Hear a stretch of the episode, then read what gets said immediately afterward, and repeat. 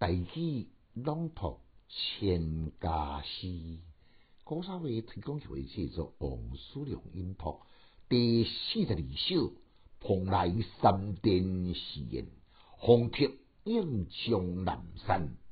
作者杜心言，诗篇北斗挂城边，南山移定前，魂雕。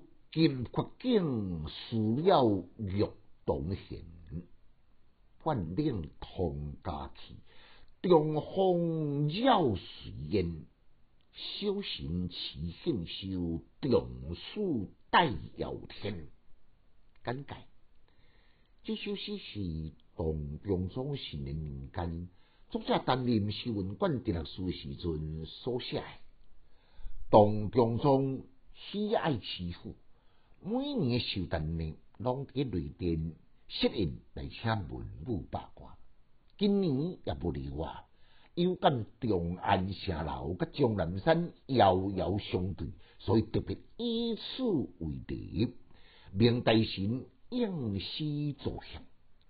历来呢，皇帝寿诞的诗中，老早已经定枪蓝调，灿美红颜。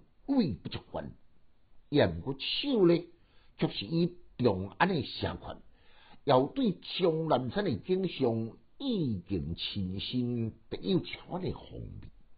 修炼就气势非凡，写常用典物之高强雄伟，就用北斗甲南山来合用。卢家碑显出长安城殿巍峨壮观，竟然呢强调强阔之华丽高墙，穿破群山，奔向江南山的雄浑帅气。尤其伫对当中呢，佫再凸显有金玉满堂的意句，竟然进一步以江南山水魂了了。